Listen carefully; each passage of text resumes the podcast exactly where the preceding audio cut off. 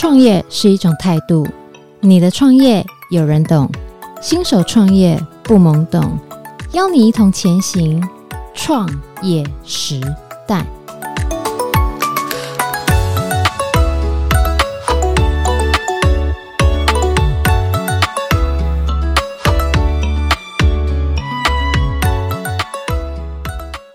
Hello，大家好，我是 Irene。哇，今天真的真的很开心，请到做工的人的作家林立青来到我们的现场。那我先讲一下，我为什么会请这一集特别要请呃立青来到我们现场，是因为啊，我个人是呃做工的人书迷，还有戏剧迷，我非常非常喜欢看这本呃戏剧，还有他写的书。那我像我自己在。我自己的 FB 个版上啊，就曾经二次创作，就推过很多次《做工的人》这本书。因为我是先看呃淑媛哥、顺哥他们演的这部戏，然后呢才回头去买这本书。结果我看了这本书，我又再哭一次，你知道吗？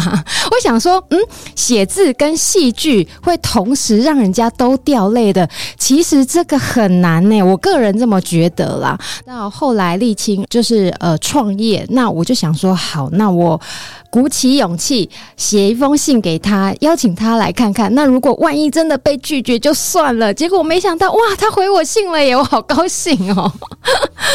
我先把来宾请出来，我们欢迎林立青。嗨，欢迎各位听众朋友，大家好，我是林立青。嗨，谢谢你来。我今天呢、啊，真的第一题，我真的要私心提问，因为我真的太喜欢这本书，然后还有呃这部剧，我可不可以先请？教你，因为今天是要来讲创业嘛，游戏社创。可是呢，我还是要帮我自己谋点福利。对，为什么你当初会想要出《做工的人》这本书？当初最早在二零一六年，那个时候我妈手开刀啊，我跟公司请了几天就在家。那我发现说，网络上对于所谓的呃工地有很多的，比如嘲讽啊，就八加九啦什么的。可是我身边这些全部都是八加九，他们有很多的生态，很多的生活习惯和双民世界不一样。哦，因为你会说用网络那个时候，社群媒体大概在二零一五一六年的时候，它还没有到后来这么的普及哦，还是比较多像是知识分子啦、读书人啊、学生族群在用，所以他们观看事物的角度和现在的生态就不是那么完整。你知道现在就 YT、Facebook 的朝代非常快，嗯，那那个时候我就觉得，哎，我来写写看好，因为我们都没有看到功能可爱的、有趣的三八的智障的一面，那我就写了工地八加九。写了工地的结冰水，写了槟榔西施，那写着写着脸书就爆红嘛，就比如说三千五千按赞，就很多人转分享，那这个就造成一件事情是自己有虚荣感，越写越多，就觉得哦好爽，我写的东西有人要看。第二，出版社会找上你，问你说有没有兴趣出书，那我觉得好像听起来蛮好玩的，尤其我们出版社，他就在我们今天录音室对面，他就说 OK 啊。你就你就写啊，写了我帮你出，反正你也不会赔。保平文化嘛，对，不对？对，我那个时候就是他传讯息给我，我就看到哦，宝朱雅君，来看一下他是谁，把他的名字反白。很厉害呢，反白按右键酷狗，问一下，按一下酷狗有没有？嗯，真的有这个人，很很大人物啊。对，哦，好，那我们来我们来见个面，然后他就带我吃很好吃的餐厅，聊很多有的没的，我们就出书了。嗯，对，就两个月就写完了，因为本来就有一个。我不知道大家有没有一个无名小站嘛？后来我转到匹克班什么，里面就会写一些干话。我那个以前都拿来干搞我们在工地的蠢事，比如说有个公务员说长官跑掉了，忘了拿钥匙，问我能不能隔空看漏水。我说好，隔空，隔空怎么看？隔空抓漏，这比隔空抓药还强啊！有没有？我就会写一些这种智障蠢话。嗯，那我把那些东西整理整理，那出版社跟我聊一聊，然后我就出书了。那那本书就是《做工的人》。可是啊，像呃，比如说。宝瓶文化创办人朱雅君小姐找你出书嘛？你当时的感受是什么？你有觉得 这样子吗？没有，我那时候完全搞不清楚文坛，搞不清楚他的地位，搞不清楚说，比如说呃，出书，比如我那个时候不知道，比如说他那个时候卖了三个月之后。卖到二十刷，很强、欸，我完全搞不清二十刷是什么感觉。我知道好像一刷三千本呐、啊，因为那个时候出版已经变成一刷一千本了。哦，那可是那个时候还是呃，很多人说这个刷数很高啦什么有，我还是一副就是搞不清楚，我完全搞不清楚状况。就是他现在已经七十几刷了，天，我完全搞不清楚到底我卖几本，那这个销量是多的还是少的？就是处于一个完全很多很多，对，处于一个完全不知道的状态。我是一个麻瓜素人。嗯哼，那就这样运气很好，就出书成就畅销了嘛。那你我我好奇想问啊，比如说像这一本书，像郑芬芬导演就呃后来拍了这个，他当初为什么会选这个素材？因为这本书我从头到尾看了两遍。那我知道说里面你写很多的故事，很多的片段。其实认真来讲，他如果要拍成呃拍成戏剧或者是电影的话，他其实有很多的片段他是可以拍的。可是他的改剧本改编就改得很好，他的串接串得很好。当初郑芬芬导演的想法是什么啊？你们在洽谈的时候，嗯，最早的话，我记得是丽书导演和玉林，您制作制片人玉林就大木，嗯，他们先找我们聊一聊之后，那大木后来就先签下版这个这一部戏的版权。那分那个时候，大木的玉林签下之后，还没有想过要怎么处理。嗯，那分导那个时候是说他去呃电那个大学里面。就是当评审，就发现所有人都在讲做工的人，学生也在讲，老师也在讲，就只有他，因为他那那一段时间都在大陆拍片嘛，所以他搞不清楚状况。他在中国拍片拍得很好，他说再不看一下，我觉得我要当世界图。然后一看之后觉得哇，真是好，然后他都去问版权。然后有一天他就跟玉林说：“我发现我想要拍的题材，工人题材已经被人家买走了。”玉林说：“嘿嘿，就在我手上。”两个就说。两个要来拍，嗯、那这部戏如果要拍成戏，有几个难点。第一个是因为我那个时候是算是抒情散文，或者是你可以说它是非虚构，都可以，两种模式都成立。那你要拍的时候，你就要有一个主轴连贯。那因为我是写我自己故事，我不大可能提供主轴，除非用林立清。但这个故事里面比较像是我在写他们，所以又隔着一层。那那个时候他们就发现说，如果要写这样的话。你势必这个剧组团队要先登我大量填掉，所以原本是做工的人会比与恶的距离先出来。哦，大幕的排程里面最早是希望做工的人先拍，然后再拍与恶的距离。结果与恶的距离因为他的呃那个什么石原那个石原他那个石原姐她那个时候先把剧本做好了，所以就先拍了与恶，然后才来弄做工。原因是他这个。其实编剧不好编，对，要编这个其实很累，所以最后是分导和那个知影两个人把它赶完的，他们很辛苦，因为那个时候就是他们会对工人有点想法、想象，我们就大家去工地现场绕圈圈、走来走去，那个时候发生很多蠢事，我们就重新瞧，去看看怪手的现场，看看工人怎么互相干掉，真的吗？认真？那个时候很有趣，真的很有趣，就是比如说，我就发现自己和戏剧工作者完全不一样，怎么样的不一样？像我会对工具设备非常着迷，嗯、我们是会工人和工人坐下来就会说哇这个新这台新的哇厉害，然后两个在那边研究。那分导他们在旁边看，欸、他就会觉得，就是他们就会当机，嗯、怎么办？黑人问号里。可能如果我们我们几个在互相干掉啊，靠背啊，人家大机人给你倒呢，然后他们就会突然说：“而且你刚刚那句话再讲一次，这个可以是不是？这可不可以收音？”然后拿出录音笔，然后两个就会说：“来来来，你再讲一次。”然后你的手机都拿起来录音。哦，原来他们对这个有好奇，就对。戏剧工作者他更侵入或隔截取的时候更直接，哦、所以他会更直观，影响力会更快一点。然后、我们就会发现说，像我也我我也我也真的觉得拍戏是另外一门专业，好累。就是我如果坐下来写作，我就是一定会，比如说给自己一个目标，今天要写出四千字或三千字，或写一个故事或一段。那他们很可能是三个小时只能拍三秒或十秒，对，我觉得好累，我完全不能接受这种 CP 值。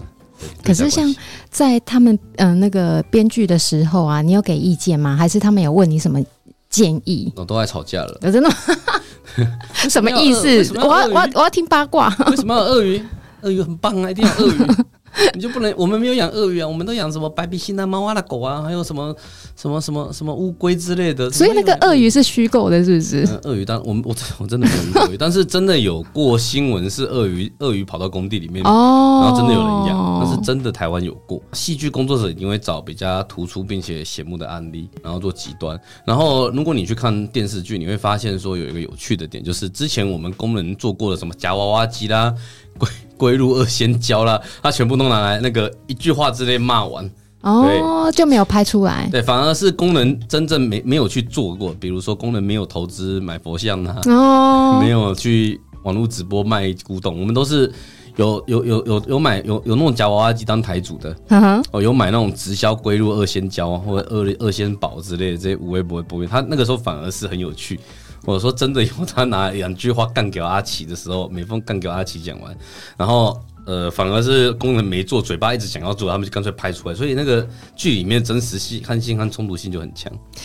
这很厉害，因为啊，像戏剧，我们刚刚讲的是戏剧，我再把话题拉回来，我们的书里面，因为我自己有看嘛，所以我对你最佩服的就是，哇，你居然一句话就把一群人的人生状态，是状态哦，还有他们的人生样貌给讲完了，而且讲的写的，我觉得。之深入，但是又不会让人家觉得冒犯不舒服。就是你在两百二十一页，你看我真的是书迷哦。两百一十一页的时候，你在讲那个呃伴唱小吃部的时候，好，大家如果这这一边嗯。听不懂的话，大家就帮我听一下。然后你如果我会再把购书链接放在我们的本集节目介绍内。那如果大家有兴趣的话，可以去买来看一下，就知道我在讲什么。他在两百一十一页的时候写到，在他们身上，诸神隐退，基督未显，只有无比卑微之人花钱找慰藉。就是他在写一个社会底层的状态的人的样貌，然后诸神隐退。基督未显，我那时候看到这八个字的时候，我想说：天哪，你太强了！这个形容你当初是怎么写出来的？这个其实不是我想出来的，这个是我其实会去看书。嗯，那这个出自于呃一个大作家，匈牙利大作家玛格丽特·尤瑟纳，嗯，他有写过一本书叫《哈德良回忆录》。嗯哼，那可是他那个时候写这八个字，台湾翻译过来的时候，状日本和台湾翻译过来的时候，状态不是我这样用的。他怎么用？呃，他那个时候是说，在人在在整个人类历史有一个时代。人们不相信神明，而认为人力可以超越一切。嗯哼，那那个时候就是呃，希腊罗马众神已经慢慢的淡去，皇帝的权力至高无上出来。哦，但那个时候基督教还没有出现，也就是说还没有救主。那个时候的罗马皇帝是拥有无上的权力，就是他完全是人可以掌握一切。他用这个八个字形容。那我觉得这这八个字和我的用法完全不同。我把这八个字拿来用，但我的看法是，当一个人诸神已经没有办法给他慰藉，对所有求神拜佛都无法帮助他，他也基督教信仰整个慈善也照不到他那边，他也无法信任再有一个救主的时候，他会变得无比卑微啊。那个东西，玛格丽特·尤瑟纳是写的完全的无比崇高，嗯，那对于平民来说，只是毫无慰藉和失意点。像我接着就想要问啊，对于平民来说，你在做的这件事情就相当的有意义。你是为什么会想要创办有喜社创？会想创办有喜社创，是因为去年疫情。嗯，呃，说实在讲，就是疫情。那疫情之前，我是呃会骂政府。会提意见，会参与公共事务讨论，会干掉东干掉西。怎样？他们都不会请你去喝咖啡，是不是？请我喝咖啡的话，骂他们。就是我觉得很多地方的制度啦，不管是劳动权利啦，嗯、弱势的协助，什么都做得不够好。嗯、但是你骂，然后你支持，你一开始骂就发现没有什么用。我已经骂到书都已经变畅销书入课本了，我的电视剧里面工人都在加工自杀了，那好像看不到什么改变。嗯，那这个时候我就会想说，那还。还能做什么？那刚好疫情的疫情前，我就开始加入社服团体，帮助他们，像社工啊，或者是一些劳工团体啦，能不能提供他们一些实际帮忙，比如帮他们募款，协助他们载运东西、修补房屋，你会什么做用什么帮忙？那除此之外，我也开始思考，就是我还能弄什么？但只是那个时候就算参与社会运动，大部分失败嘛，嗯，然后反正从那什么哇哥的结果都不是太好，嗯，直到疫情的时候，我发现就是很多人会说。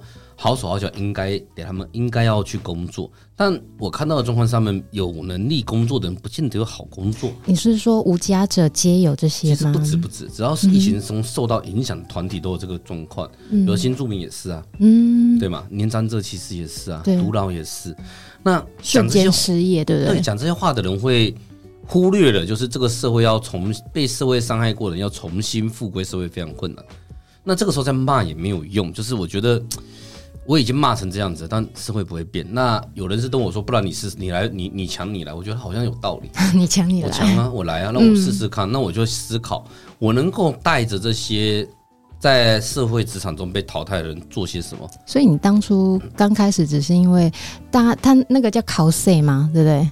他只是原本只是想考试你，还是他真的是在鼓励你？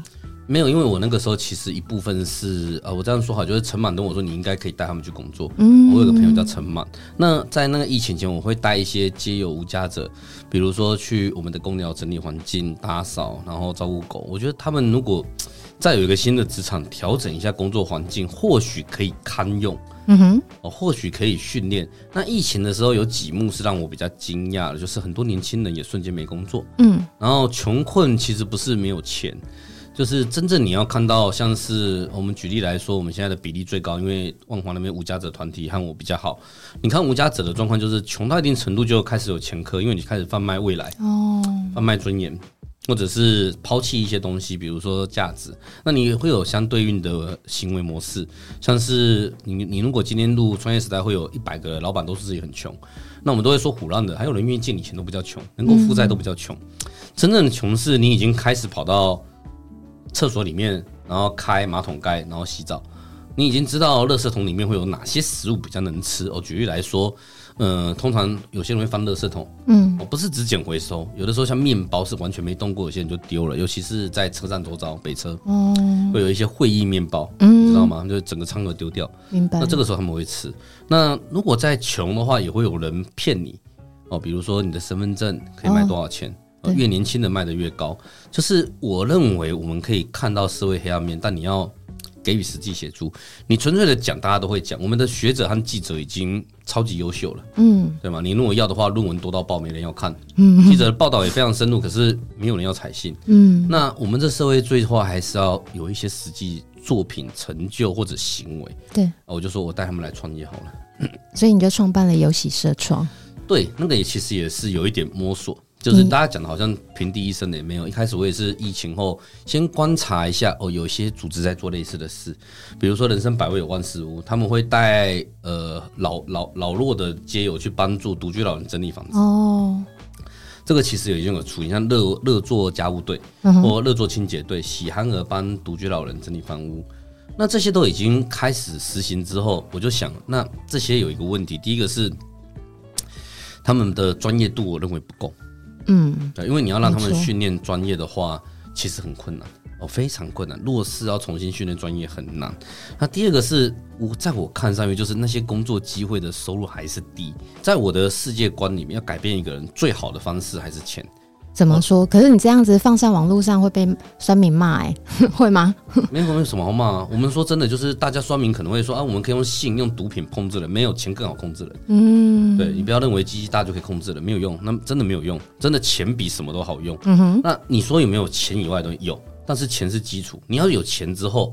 你就可以再用其他东西让这个人变得更好。我可以请教一下吗？你怎么用钱让他们赚到钱？你怎么让他们有成就感这件事情？好，第一件事情是弱势重新就业的时候，他会面临第二个困难是，他没有谋生设备哦。比如说我们现在在录音室要怕录 Podcast，你要有器材，嗯，你要有空间，对，你要有相对应的知识去维护、调整这些东西、剪辑嘛。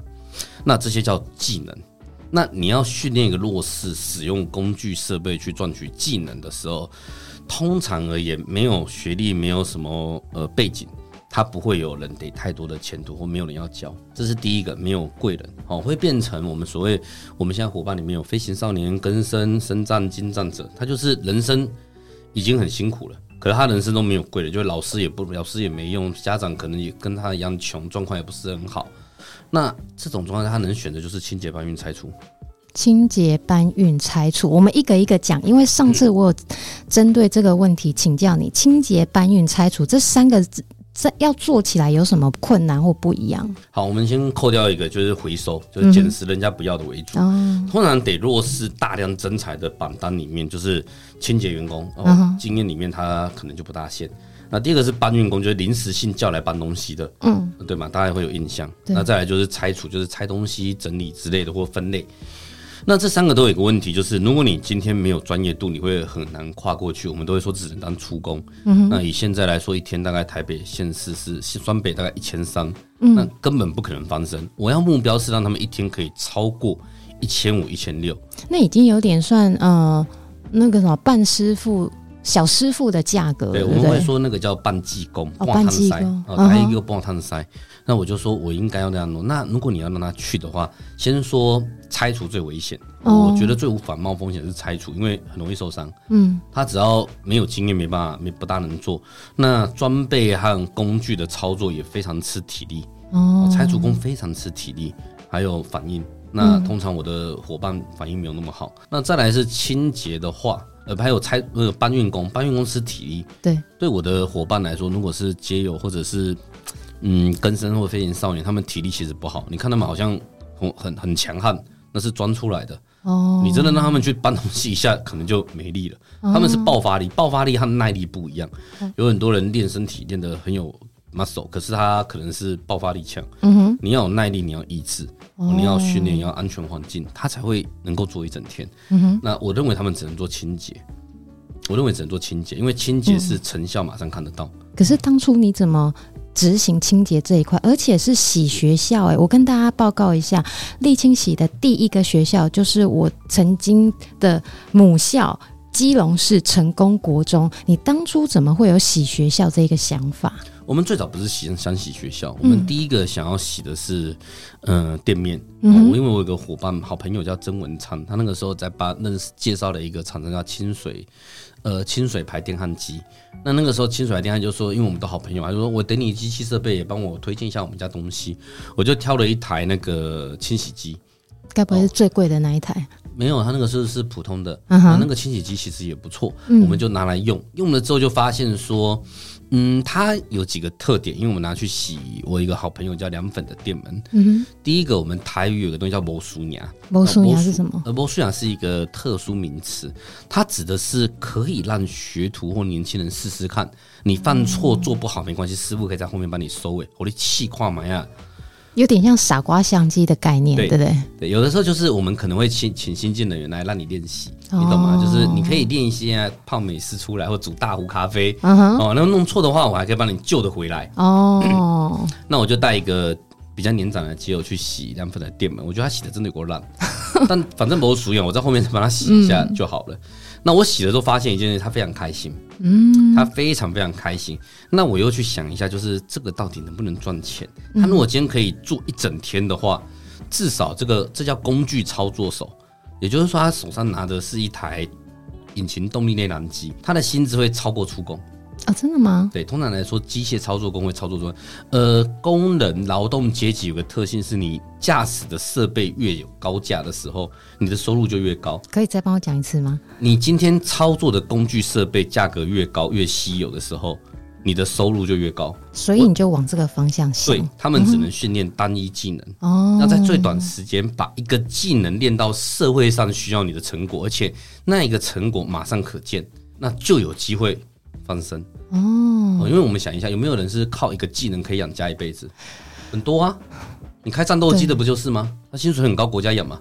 机师这样子，对啊，机师就是啊，嗯，还可以去开民航机，嗯，对嘛？只要他慢慢的培训，空军开开开民航机，大家想要挤破头去当当机那个飞机驾驶员，开火车的是不是？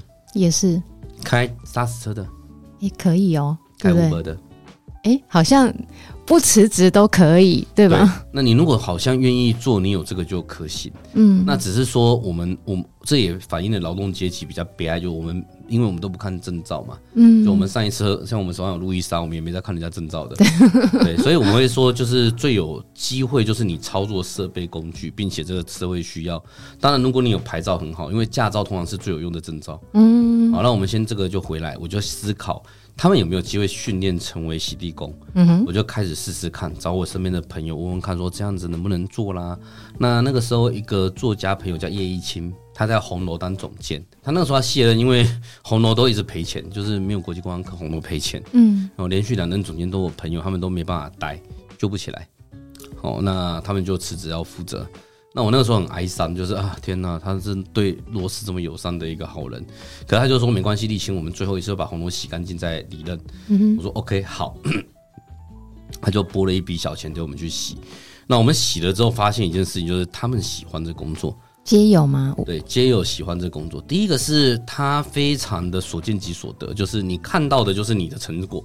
就是这样高压喷水枪下去就很干净了，对不对？对对对，因为我看你都有 po 那个 before after before after 这样。这是我们工人的习惯，就是工匠文化里面会把自己的成果分享出来，就 before after 证明能力。嗯，因为我们不看证照嘛，所以看作品集和代表作。哦，你没有把自己当艺术家就知道了，有没有？艺术家是不是像陈清岭？你如果打陈清岭，你就会看到历年代表作作品集，然后点进去它会说明。嗯哼，那我们也一样，就是立青会在脸书上写。哦，叉叉学校清洗剂是 before after，我都有看照片，对，就很清楚，就是你有这个实力。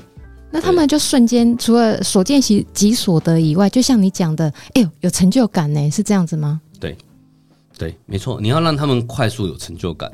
可是因为艺文场馆这两年亏损的很严重，嗯，第二是不知道什么时候观光业会振兴，嗯哼，所以你要排这时间很难。第三个是艺文场馆的维护，通常来说要看够不够大。要大到一定程度才有才有去清洗的价值和价格。那又有一些厂商是自己会有一些功能，他们就自己外包，然后让厂商一年洗个几次。所以我发现有点打不进那个市场。嗯哼。刚好那个时候有一个转捩点，是基隆市的成功国中那个徐家宏老师，他是热血公民教师，也是学务组长。嗯。他就说有个学生在运动场滑倒，因为太滑了，看到我们在洗这个，问我们能不能洗他的。哎，我觉得好像可以呢。然后我就。突然觉得好像洗学校是一个突破口，对，我觉得好像洗学校，不知道我的基友想不想要，我就问了 NGO，就是百味和草心他们浪人食堂他们几个，他们的基友对于洗学校非常的有热忱。那我就想说，好，那我能不能做得更细？就跟公民老师、嘉宏老师说，那我们就来当学生学成，你们晨读的时候用这个当题材，然后我又带工人去，我们看无家者议题。劳动职场尊严议题，嗯，对学校老师来说，你一个团队来施工帮我们洗学校，免费，因为我那个时候找到金主。哦，那又可以带进课程去共学，又有作家，这个诱因太大了，非常好，所以我们就直接带着几个街友伙伴就去洗了基隆市成功国中的楼梯，嗯哼，那那个楼梯成效非常明显。哦，加上那个时候金主其实也是学校老师，退休这个老师，嗯，他也是作家，叫简单老师，那简单老师赞助我们。超额资金，嗯，哦，我说大概两万五、三万洗洗那个那一条楼梯洗得起来。如果以人力少少的来说，他说我等你五万，好，我就洗了。那洗了那个之后，学生很开心，然后打卡，然后老师也很开心，因为你学生滑倒嘛，我们现在把它洗干净就不滑了嘛。那个真的很滑，因为那一条长楼梯常常长青苔，滑到爆。对，滑到爆。那那个时候是我们就把它洗掉。那洗下去之后，整个。全校都很开心，嗯，然后我们就接着我们就觉得很很快乐。原因是他们很少工作室会被正面肯定。嗯，我说一件事哦，就是立青会说控制人是钱，嗯，但你不能，你当一个企业主管，你不能只是用钱控制人。你如果只用钱控制人，员工就会不尊重你，员工就会独揽你。员工就不会想要乖乖听你的话。我员工在我后面，他现在一直点头，我我怕怕的。好了，那另外是工作要有价值，上社会连接。你要让这个社会，你要觉得这个社会需要你的这个这一份劳力，那你的工作就会升华，他就会有内在动力被燃起来，嗯，而且会肯定自己价值，他会会以比较愿意。敞开心胸，然后重新面对生活。嗯，因为毕竟我还是有一部分的，就是沥青还没有烂掉，还是一个有理念的人，我还现在还没有堕落到底。一直看员工，我们等一下要请你的员工来现身说法一下，没问题。那 爆一下老板的料，然后就会爆有个一些我们工地的智商蠢话。那那个时候我们就开始试，那学生就会站一排在走廊上，然后比赞。然后我们就有就会比账，他们就觉得整排学生哦。对，然后再来是家，你知道学校家长会还有一些地方士绅哦。那一场我们去洗的时候，因为成功国中下面就是市议会，所以来了市议员们。那市议员们来，他们很可爱，他们不会空手而来，他们会拿水，然后拿手摇杯，拿什么权力米香，因为到底就是权力米香，或者是郭台铭那个娶老婆的时候的那个什么，那一家很有名，对，那个特殊伴手礼纪念品，老师又给我们。那学生又做可爱的小卡给我们，他们就还有感谢状。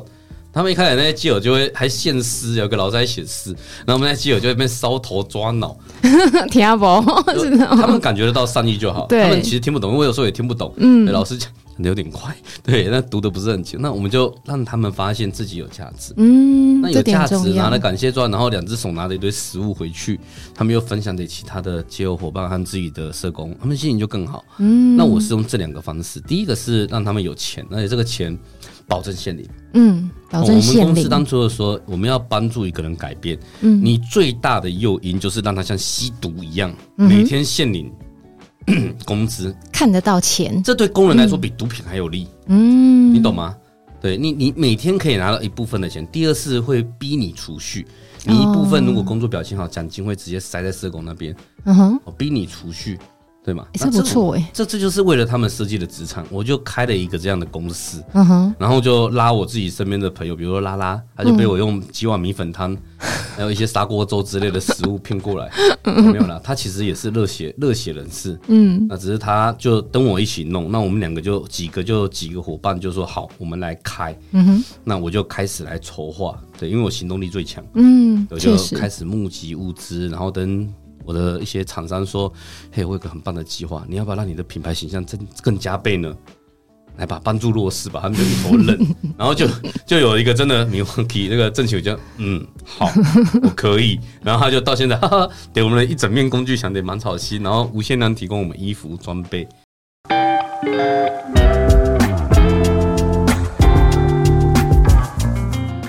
我们来聊一下这家厂商太特别了，可是他为什么要全力支持你？而且他的设备号称，我听说号称你们工程界的设备界的爱马仕，是不是？差不多了，就是名牌。好，那我们来谈那个时候怎么跟他提？呃，我们工具呃，应该说工人圈子里面会谈说哪些主流工具品牌商。会比较重视形象。第二个是我们会观察人家的脸书，看看他是不是很热衷于公益。那我就发现他在疫情期间疯狂的捐那种消毒喷雾罐啊、破坏碱啊，给各个单位。好，因为我们说工具界里面大概就有几个天王嘛，像什么木田呐、日立啦、呃喜利德啦、米沃奇啦，还有一些德伟这一类的。那我们就看哪一哪一个品牌商在台湾有没有，比如说建材展的摊位最大，哦，请最多的辣妹，还有最多的人来赞助支持，然后白色最帅，然后最愿意支持业配之后，我们就会每天在那边评论，哎，这家我觉得不错，那家我觉得不错。那我是看中的就是第一个。他们本身就是传统产业的人，传统产业不是呃完全一毛不拔，而是有些人如果接班，他会慢慢改变，嗯，然后也会和社会越来越紧密。我发现他到处在捐恩那个什么有警察局相关的单位，哦，然后捐医院，他们很保守，老一派的人做慈善就是很保守，虽然他们是好一点的企业，还是很保守啊。我觉得这个时候我可以跟他聊聊，是时候做点改变了。你很聪明哎，你是时候做点改变了，你不觉得？像消防队啦，还有医院，他们其实有国家预算，而且他们捐钱募款都很强大。嗯，你是不是应该来帮帮可怜和无助的社福团体呢？你根本洗他脑。对，那我就去，然后做了简报，为他专门做简报，包括他画一大堆大饼。嗯，然后就发现对方很认真，被你洗动了，这对我们的品牌形象很好，而且你们在做正确的事情。嗯，所以他就赞助。那为什么一定要找品牌商？因为第一个，我们去工作的时候一定会撞见其他公班团队。撞哦，比如说我今天去做清洗，嗯哼，那我可能旁边也会遇到，嗯、呃，好做木工的，做挖打石的，是。那那个时候大家互相见面都会礼貌的时候，就会衡量对方，就是看工具。真的吗？好特别，工具设备，酷哎，看你在做什么？我们会互相观察比拼。那什么都没有的时候，就要看工具设备上。那我之所以选 Milwaukee，是因为我觉得它人身部品是最完整的。在台湾，呃，我们所谓人身布品就是装穿在身上的安全装备，哦，它是台湾代理的最好的之一。我非常重视这个，所以我们的伙伴里面人身布品的品牌很多，像安全鞋，Iron Steel 有允和发公司，还有 Pachuni，嗯哼，他们就一人都穿五千块的安全鞋，嗯，他们一人五千块，嗯，穿在脚上再也不会跌倒骨折。然后米沃奇还有一点是要让他们用最好的工具，他们会比较有快感。就工作的回馈感会比较强，所以我们的呃清洗机也是找专门的清洗商哦，他是任师傅，他们非常非常全家就是非常热衷，每天就在研究清洗机。你一旦他说坏掉，他们就开车过来说啊，派点的兜里，然后引擎整个拆下来玩。嗯，对啊，他们就非常的热衷。那对我们这些所谓的工人工匠文化里面，有两个东西学校从来都没有教，但是那是我们致命关键，一个是业主在哪里。嗯，好像是、哦。你去哪里找业主？技职学校里面之所以技职教育失败，最大问题是你不谈业主在哪。天哪，你讲的好重点哦。第二个是他从来就不教你供应设备商怎么维护，你怎么让、哦、你怎么帮助你的供应设备商？我们其实如果你去看。我们工人的 YT 频道里面有一个主题，始终长红长销不醉，嗯哼，叫做“五金行女儿在哪里？” 每个男人都想，你不要笑女生想飞上枝头飞凤凰，男生才想要减少奋斗三十年。真的，你去看《超人真上人》，它里面有个女儿在哪里系列最嗨，就是哪里有五金行女儿，然后就是搭上各种五金行女儿。这我不知道哎、欸，可是很可爱。这个 这个是我们一个梗啊，嗯，就是我们会说，像我之前就有那种师傅，就是长得帅，然后体力好，做工作很好。有一天他就人生直接创业，是因为他杀到了建材行老板的女儿，人家也杀到他。那他他之后就跟我们炫耀说，嗯、呃，他叫瓷砖和叫水泥沙都不用钱的，这样很炫耀，人家就不用钱了哦。老婆回家人家就就就反正丢南巴米应该该听嘛。那你现在泥做工的材料就占成本一半哇，那工具商也一样。我先喊女儿，你所有工具都拿最新的，你的人人家怎么拼得过你？我们就会用这种模式，就是工人领域里面有一个，我觉得大家比较没有在注意这个，嗯，对吗？但这在我们的文化里面很重要，就是五金行女儿在哪里？对，供应设备商很重要，没错。当然，这个重点是对我们而言，供应商、设备商，他每天在卖这些东西，他知道问题在哪，你的解决方案有没有新的设备要研发？或者国外有没有同样的经验？哎，这好重要哦。这个是情报。嗯哼，我们会说，像工地里面，常常我们买东西或学东西是设备商来教我们。我们很粗暴直接，就是你说你的东西好用，来用给我看，我看真的好用，但是不好用，听来呗，那我们就等你买了。我们立刻就会非常呃实力至上，然后经验主义，就是你厉害，我来矿买呀。哇，这人家太厉害啊！对，就立刻，你知道我们是立刻就臣服，你知道吗？就关在高压清洗区，那在人家熬了，然后厂商说：“李博勇进来啊，进来啊，你来用矿吗？我看那家伙的，进来哇塞，我看你背后不？中国的嘛，我要紧。”张伟军，你如果这集有在听的话，我下次一定要介绍你跟李青认识，因为我先生我们开餐厅嘛，然后我先生的另一个兴趣就是当水电工，他很爱买那种有的没有的设备。我想说这干嘛的？然后他就因为我们家有只有一个小小的那种，那叫什么 Bosch 的那种嘛，嗯、就是一般水电工在用的。然后有时候我们。餐厅装潢暗场的时候嘛，然后有的师傅忘了带什么，他说：“哦，没给丢，我家屋。”然后就马上拿出来。对，那是 男人的浪漫，那是男人的快感，就是我能够随时 hold 得住场，支援你，那种快感是你们不懂的。这很好玩，所以我们跟木工啊、水电师傅啊，都可以成为很好的朋友，就是这样，就是开始聊工具这样子。所以你是。上次拜访你，你在讲说，像你在做这件事情创业的时候，选择好的工具，一开始就要选择好的工具，让这些呃员工皆有可以马上就上手的，这个很重要。那时候我就觉得很有共鸣啊。对，一定的啊！就是你想想看，你家的厨房里面现在都用不粘锅嘛？你还想用那种大、那种、那种、那种旧的 铁锅吗？对，会粘，然后油不够热，锅不够热就会掉掉，而且压力很大。没错，没错、啊，就是你只要用到好的，你会回不去了。欸、真的哎、欸，那回不去了，就好像你录 Podcast 的录音这设备，还有各种东西，看开过自排车，你就不想开手排。没错，真的、啊。那我我当然也是这样，因为我的伙伴有一点是，他们其实。有的时候是他们人生中遇不到好的工具设备和好的工作环境。哦，那你让他们用简单、防呆、易上手的时候就好。好的工具通常会有几个特质：第一个安全，第二个简单上手，嗯，然后防呆，那效率提升。嗯、哦，那这些都是我要的，因为我的伙伴他可能没有办法操作复杂设备，嗯，那我要简单设备。他可能莽撞鲁莽，我要安全的。嗯哼，那他可能。抓不到技巧，或他要学的比较久，那我最好是用更安全的设备或简单的。像我举例来说，我们的清洗机有手拉发，嗯哼，也有电启动，嗯，那一台的价差就会超过一万块以上。哎、欸，那差蛮多的，差很多。那你如果说最便宜的，可能什么设备都不要，就手拉发的一台一万多块就杂牌的中国货就有。嗯哼，那那个的话，大概拉到你会。拉到你会生气了，你怎么拉都拉不动，拉到快哭出来，有没有？嗯，就那种打草机啦，然后那个清洗机，你都吃油都拉不动。哎，你有你有没有骑过那种机车是要脚踩发的？哎，那不是很久以前吗？那是野狼吧？不是那种脚踩发天气冷，哦哦哦哦，我知道，我知道，你会发现每一次踩都会成功，小五十那种在那边踩，一直踩，一直踩，是不是有时候踩到你会怀疑人生或心生挫折？有有有，那你是不是会觉得就是所有机车就应该要钥匙转下去，按下去喷射引擎就帮你解决？对，我们就是要这个，嗯，我们就是要简单化，那他们的工作回馈更好。然后第二是让他们发现所见即所得。有有直接安影影响力。第三个是要让他们比较没有理由逃避，没有理由逃避，对，就是让他们用最好的设备，他们就在工在工作的时候，就会其他工人就会有老塞，立刻对你的态度增加。哎，真的吗？是，而且还有一个技巧是，我们公司都穿制服工作，嗯哼，这是我要求，我全部等你们制服，一人都两两三件，嗯，你不可以不穿制服，嗯，那第一个是什么呢？他们穿的制服就会比较像样一点，嗯，第二个是因为我们的工作。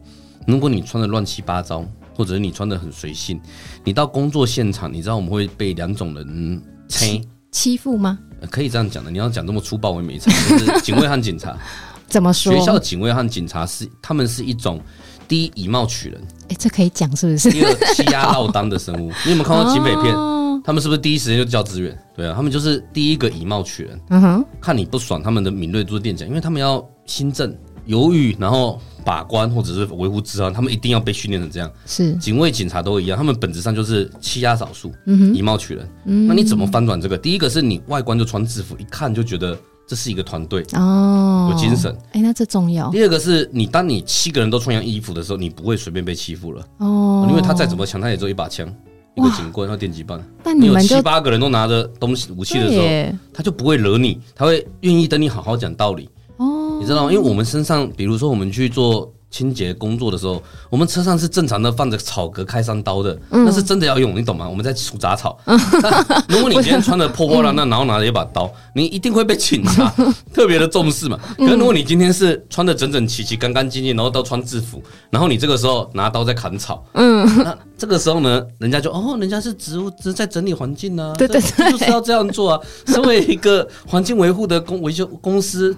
身上带开山刀是很正常的，没错。可是我不可能让他们穿的破破烂烂的嘛。嗯，那你也不能怪警卫警察，对，他们要维护校园治安，然后看到一群人这样，没错。因为我们的伙伴里面有身障、有智障、有精障，有的看起来不是那么体面。那如果都穿红衣服，都穿统一制服，那看起来就哎、欸，好像是真的来工作。第一时间人家会说他们是来工作。然后第二个是老师也很安全，他们有安全感。他们就跟学生说：“哎、欸，今天红衣服的叔叔会来帮我们整理校园。哦”虽然我都希望他们叫哥哥啦，但是他们还是喜欢叫叔叔。对，我已经嗯认命了。对，那这个时候就会比较容易被社会接纳。哎、欸，很厉害、哦。他们会被社会接纳，然后有自信，工作表现也会提升。然后再来是这安全环境。嗯哼。哦，当你今天看到一个人在。那个起学校的时候，在校校校门口抽烟，但他旁边有四个人也在抽烟，他觉得哦，这个不知道干嘛，一看哦，工具商啊，那个来做工的嘛。哦。那个警察现在都觉得我们在修冷气的，因为因为给的制服很多冷气工。有有有。所以其实有点像。他会觉得我们是来修冷气的，对，其实不是啦，我们是来洗学校的，但、嗯、但没关系，你至少让人家一开始不怀疑你是不良企图，对吗？然后你看起来就整整齐齐，然后穿着工具商的制服，就蹭他们的名气，然后觉得我们是来修冷气，也也也比被当那个不知名人士在校园门口走来走去好啊。对啊，讲到安全，这真的是很重要。我不知道一件制服这样一穿上去就有这么大的功效哎、欸。对啊，你你你你你穿一个，比如说出将录像印着奇怪衣服，然后的那种 T，你可能就会在什么地方穿什么衣服。对对嘛，你如果穿一个什么。还我加班费那种议题 T，然后在社运场合，攻击他第一个打你。那如果你今天是穿 Milky，然后在学校站，然后拿着清洗设备，人家就觉得哦，这是来帮我们洗学校的吗？对对对，我们在洗学校。警察先生小心那边会话，哦好，没事就跑了。对，那这个是安全，同时也让学校安全。他们就一看就知道，哦，这一班是来洗学校，那这样就会好一点。讲到这个啊，像清洗这，因为你这个算是清洗行业，对不对？对。可是我们上次有聊到一个话题，叫做独立工项，你可不可以帮我解说一下什么是独立工项？因为我们之后，你你这个就很特别，又又像清洁，可是我自己的清洁的既定印象就是那种，比如说大楼清洗包商，包商去整个包整个大楼，或者是。电影院或者是公共场所等等。可是你的这一种跟我原本知道的那样子的清洁公司有什么不一样？哦，好，那我来说一下，就是我们这个算是高压水柱清洗，也叫做水箱清洗。那我我自己主观的认定，它叫潜力工种。什么叫潜力工种？就是有些工项，它可能会在这几十年内慢慢被重视、独立起来。像是你可以想象得到，就是二十年前有一个部门说，在山西领域会慢慢强大，叫手机通讯部门。嗯哼，以前那个时候最早大家是不是都主电脑？对。那现在是不是会发现手游已经整个起来了？手机的整个产业已经很完整。对，那就是那个时候大家认定手机智慧型装置是潜力。未来的潜力项目，嗯哼，潜力高潜力部门，那我们会说，我认为高压清洗也是，嗯哼，因为在大概台湾从九一之后，现在已经有二十几年了，我觉得一九九九，那现在是二零二二，那有二十多年，那这二十多年以盖的房子，其实品质和安全系数是高的，嗯哼，然后第二是它基本上当初的设计好，可是它有没有维护？我们台湾人不维护，嗯，大楼外观，哦，大楼外观也不大维护建筑物周遭。嗯那第二点是，现在要拆掉盖新的这些建筑又嫌浪费哦。那可是它有没有整修价值？有，它还可以好好住。那再来是更老的房子，现在要重新盖也很难。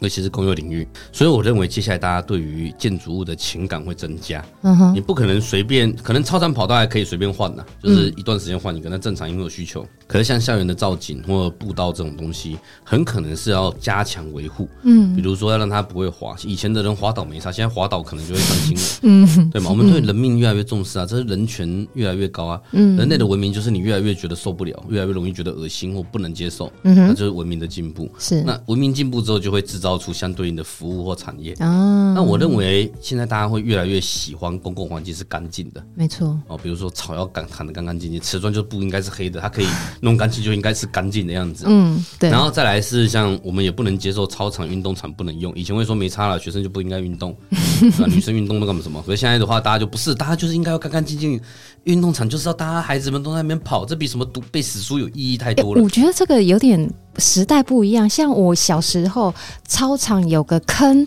或者是 P 那个以前还不是 PU 跑道，而是那个红。红色的，然后白色的线的那种传统跑道，那个只要一剥落，都是很你很少看到学校会去维修什么东西。可是现在不一样，几乎都是新的跑道，然后什么都是比较新的状态，这样。对啊，现在文明进步了，就我们终于进入了那个开发中国家，就开始对于这种东西不能接受，嗯，就觉得他要好好的要照顾好，嗯，我们会缴税，会感觉要维护。就算如果学校没有能力维护，我们就自己觉得自己要想办法。而且台湾人开始也和我一样，就是越来越。觉得啊，嘴巴太会讲了。如果骂骂政府会进步，我们每个人现在都开电动直升机上班的，还是什么特斯拉，对吧？就是骂了也没有用，你要动手做才有用。是，所以我认为就是接下来大家会越来越希望这些环境是安全的，是干净的。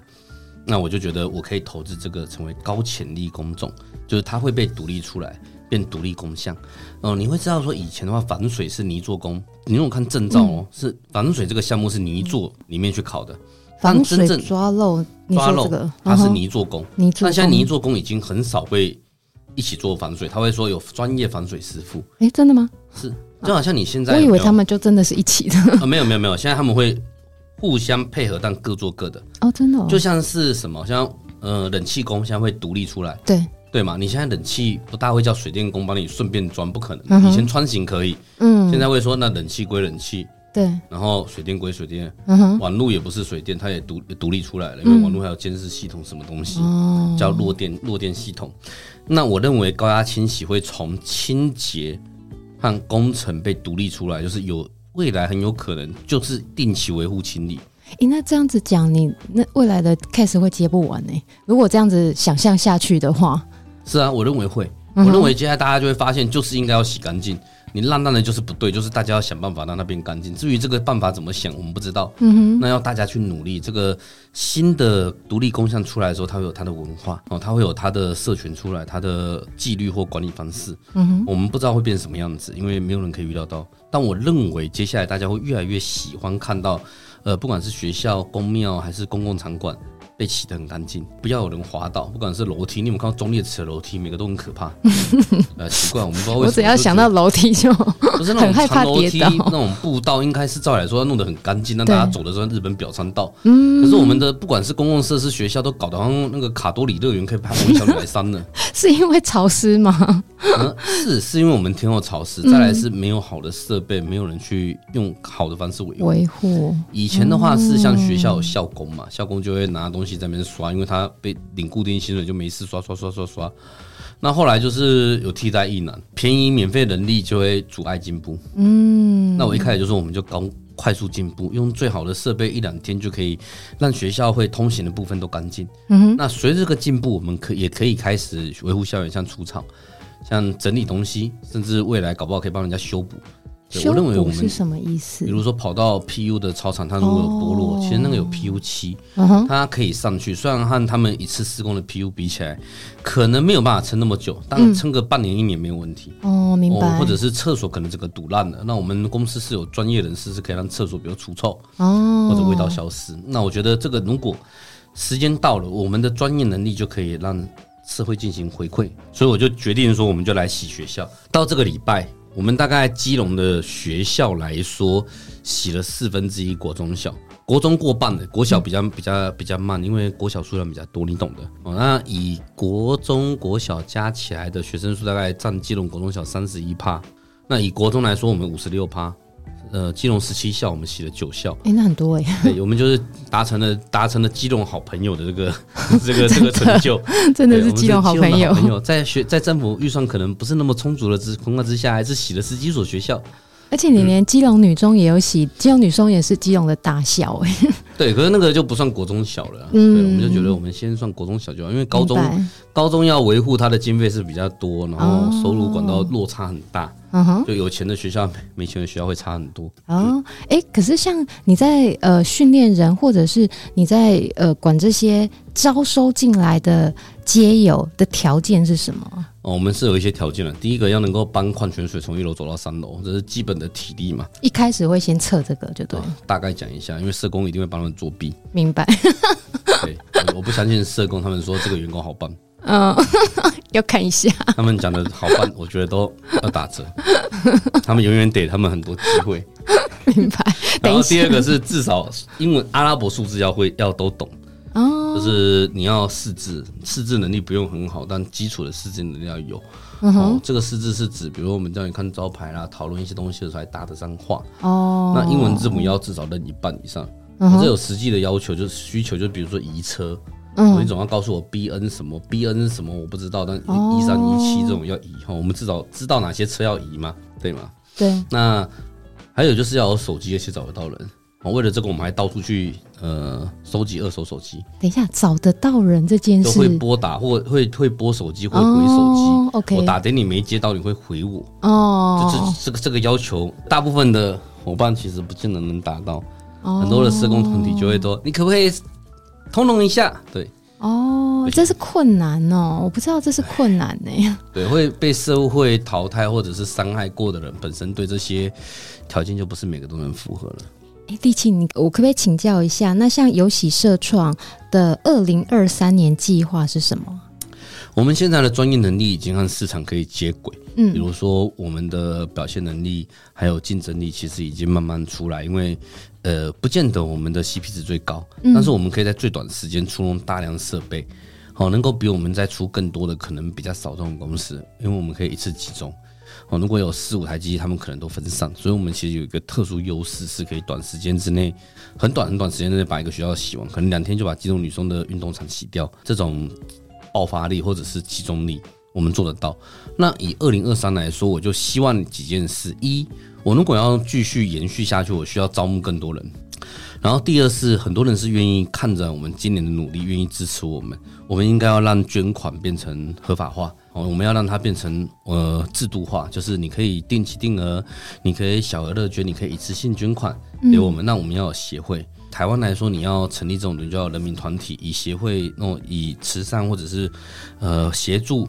鼓励弱势重新就业为目的性的单位要成立起来，接受捐款，用这个捐款来，比如说技能培训，陪伴他们，或者是急难救助，或者是带他们去洗某些学校。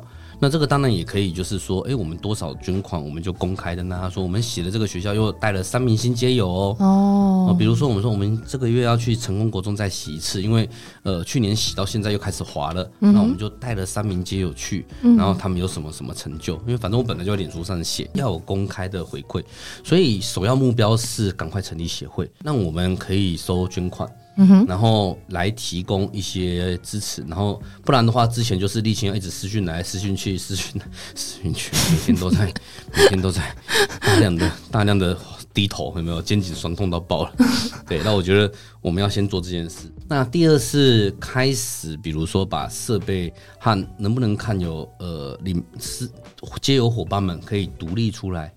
已经有两个伙伴，他的工作表现已经和外面师傅差不多了哦，这代表他一天可以洗大概三百到六百平方米不等。这个是什么概念呢、啊？好，那我们来算一下这个概念，就是很务实，就是钱。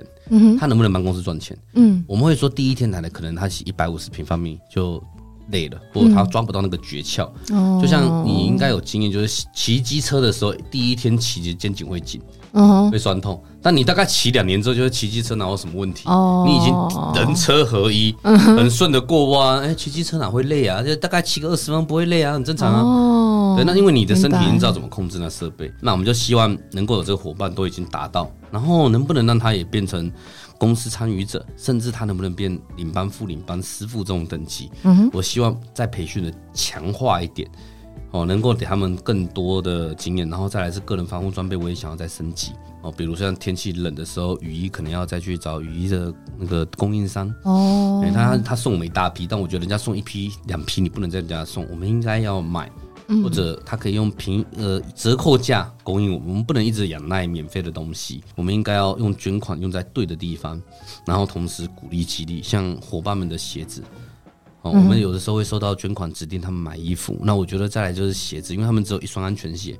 接下来我想要帮他们调整，比如说防水，它没那么重的安全鞋，他们会需要差异化。那社工们是愿意，但我们需要有第一个是钱，第二个是更多伙伴，不然我们的伙伴有的时候又要剪片，又要临时处理状况，比如说街友他被抓了，或者是去医院的，或者是受伤了，或者是心情不好了，或者是有新的。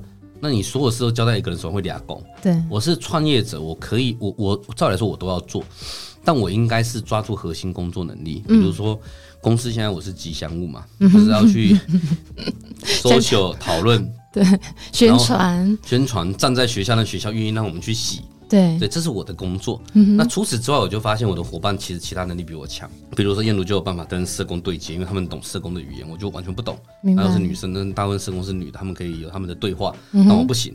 他们有时候会觉得立青讲话实在太急、太躁、太快。嗯，哦，死意男逻辑。那我觉得都要把这个交出去。嗯，那我们新的行政小姐又发现，我会发现她买虾皮的。又便宜，然后每次都会记得打统编，还会用虾皮折扣钱，让公司省钱。那又会买又便宜又好用，它就慢慢可以取代我的能力。嗯，那何况我也希望说我们有第三、第四个领班，因为未来如果要能够帮助更多弱势就业，我们就需要分拆两队。那一样都在台北吗？也不一定，我们说大部分都在基隆，那可能就要第二台公务车、第三台公务车，因为我们需要一台货车。可能我的 partner 拉拉他的遗务部门也需要一台货一台。两用车，然后可能需要一台派工车，同时可以载一些货。那这样的制度一点一点画下来，扎扎实实的在二零二三年完成，组织才走得下去。那最后一点是成立协会有一个好处，就是立新如果哪天身体不好了，或者是我没有办法再持续下去的时候，或许可以让协会里面的人继续运作，因为游戏就会只是一个部门了。明白？对，好。今天非常非常感谢立青来跟我们讲讲他从工地主任到工人作家到创业老板这样的一路的想法，还有他的经历，那我觉得非常好。但是这一集呀、光是游戏社创这个主题，我拆分成两集，因为他们的内容可以聊的，可以让大家知道的还有很多。可以聊的东西，那我我自己是很有兴趣把这个呃内容去挖掘出来，让我们的听众知道，接下来呢，也请大家收听下一集。下一集呢，我会请社工燕如，那也是呃员工的角色，来讲讲有喜社创的另一块业务。呃，是我我猜想，应该很多人不太知道什么叫做遗污清理。那这个是嗯、很有意义，很少人做。也像我就真的。胆子有点小，不太敢接触的一项工作。那遗物清理还有命案现场处理这一些，让大家知道。那我们今天谢谢丽青，谢谢。那我们期待下一集燕如的说明，谢谢，谢谢大家。本节目由精品餐厅 JK Studio 冠名赞助播出，感谢您今天的收听，恳请您到 Apple Podcast 五星好评。告诉我您对这一集的想法或建议，我会越做越好的。下集见喽，拜拜。